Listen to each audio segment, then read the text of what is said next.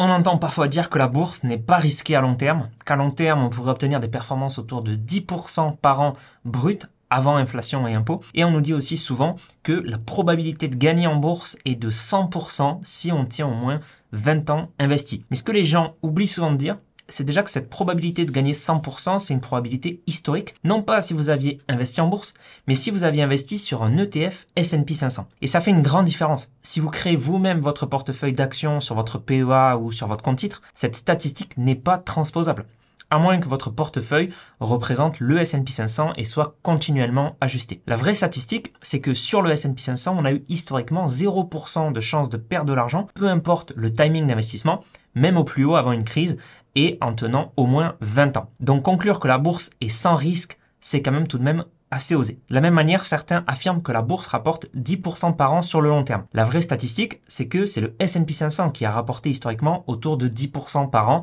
depuis 1926. Et depuis plus de 200 ans, les actions américaines ont rapporté 6,6% inflation pris en compte depuis 1802. Mais si vous investissez sur des actions françaises, par exemple, sur votre PEA, la performance historique des actions françaises depuis 1900 est de 3,3% par an net d'inflation d'après les données de DMS et de Morningstar. Donc on est loin des 10% affichés, on est à 3,3% par an net d'inflation sur les actions françaises depuis 1900. Autrement dit, dire que la bourse rapporte 10% par an, peu importe sur quoi vous investissez, et même si vous faites votre propre portefeuille d'actions, c'est un petit peu erroné et c'est un petit peu malhonnête intellectuellement. Ce qui est vrai euh, sur des indices n'est pas forcément transposable au stock picking et à son propre portefeuille d'actions sélectionné individuellement. Pire que ça, en fait, par construction, la majorité des investisseurs particuliers qui vont créer leur propre portefeuille d'actions vont gagner moins, vont sous-performer et certains vont même perdre de l'argent même après 20 ans d'investissement. Dans leur papier sur l'étude de la performance des investissements en actions des investisseurs particuliers, Barber et Odean ont montré que sur une durée de 6 ans et sur plus de 60 000 investisseurs particuliers, eh bien la sous-performance des investisseurs particuliers est en moyenne de 31 points de base par mois, soit de 3,7% par an. Donc on a 3,7% en moins de performance tous les ans, eh bien ça c'est évidemment une perte colossale sur le long terme. Pour 10 000 euros investis sur 25 ans, prenons 8% de performance annuelle du marché, c'est 39 835 euros en moins à cause de cette sous-performance, ce qui représente 58% de pertes cumulées par rapport au marché. Alors cette étude, date quand même des années 90, donc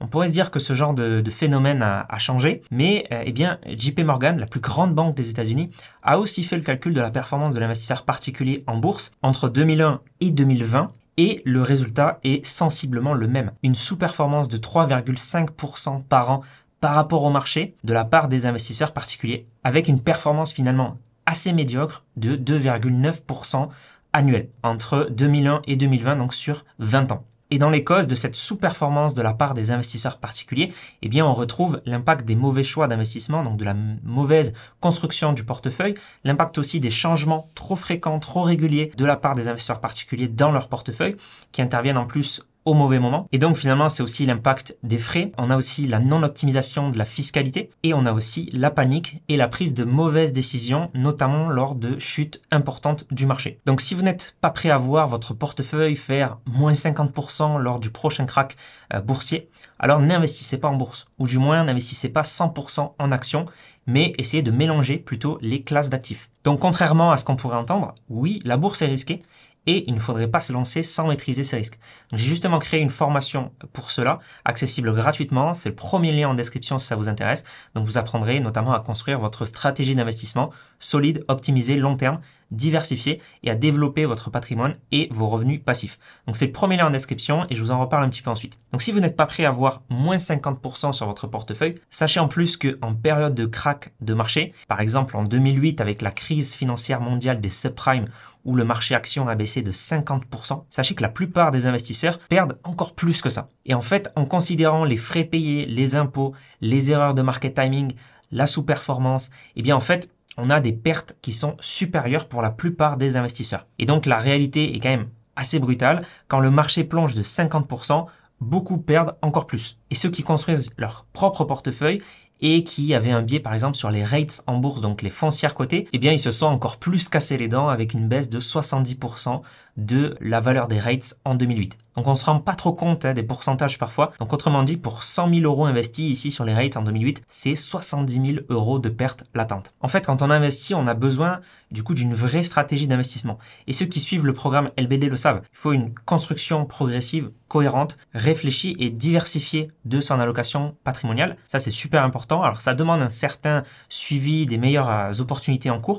Par exemple, il y a depuis quelques mois une vraie fenêtre de tir sur le segment des obligations avec des entreprises qui ont à la fois une bonne santé financière malgré la croissance faible et qui ont, eh bien sûr, les obligations des rendements à maturité qui peuvent atteindre 7 à 8% par an. Et donc, ça peut être une idée pertinente pour sécuriser une partie de son patrimoine financier et verrouiller du rendement aujourd'hui.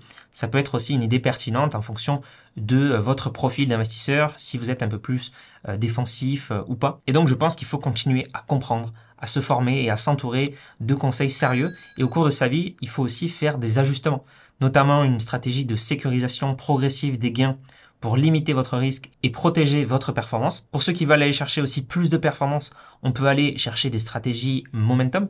Comme disait le prix Nobel de l'économie Eugène Fama, le momentum, c'est la principale anomalie de marché. Et donc, ça peut permettre de générer des gains supérieurs. Il faut aussi une vraie allocation d'actifs pour diminuer la corrélation entre vos différents investissements. Et grâce à ça, vous gagnez sur deux points.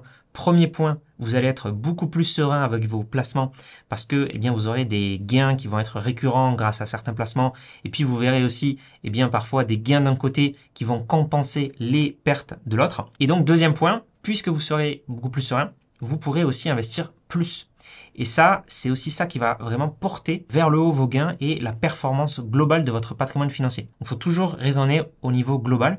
Et donc, il vaut mieux un bon portefeuille bien réparti qui génère 5%, imaginons, de rendement annuel sur 100 000 euros plutôt qu'un portefeuille très concentré, mais qui génère peut-être 7-8%, mais sur lequel on a investi finalement que 50 000 euros. Autrement dit, il vaut mieux bien diversifier plutôt que se concentrer sur une partie très offensive et après avoir que du cash à côté par exemple. Et ça, ça peut nécessiter par exemple d'avoir eh bien, de bonnes SCPI, de l'immobilier passif. Donc c'est une classe d'actifs qui n'a pas perdu de valeur en 2008 alors que c'était une crise financière mondiale et une crise immobilière, avec donc de très bonnes SCPI qui vont rapporter pour certaines un peu plus de 7% euh, tout de même en 2023, pendant que d'autres SCPI se sont cassés la figure en 2023 avec des chutes de prix de moins 10% allant même jusqu'à moins 18% pour certaines. Et puis quelque chose que je vois qui est beaucoup trop souvent oublié, c'est une vraie stratégie d'optimisation fiscale. Certains se lancent tête baissée dans le compte titre ordinaire alors que dans la majorité des cas, une enveloppe fiscalement avantageuse sera bien plus performante. Donc récemment, j'ai ajouté d'ailleurs un, un simulateur PER au programme LBD pour pouvoir simuler le gain d'impôt et la pertinence du PER versus un PEA, un compte titre ou une assurance vie. Et j'ai été quand même assez surpris de voir vraiment les chiffres. Hein, quand on fait les calculs, certains profils peuvent gagner 5 000, 10 000, voire plusieurs dizaines de milliers d'euros de plus que sur d'autres enveloppes fiscales grâce au PER. Merci d'avoir écouté ce podcast. Si vous l'avez apprécié, vous pouvez laisser 5 étoiles sur Apple Podcast, Spotify ou autre. Ça aide beaucoup à le référencer. Donc merci beaucoup à tous ceux qui le font. Vous pouvez aussi vous abonner pour ne pas rater les prochains contenus pour vos finances. Et si vous souhaitez aller plus loin, vous avez les liens en description ou vous pouvez visiter le site internet s'investir.fr. C'était Mathieu, conseiller financier et fondateur de S'investir. On se dit à la prochaine.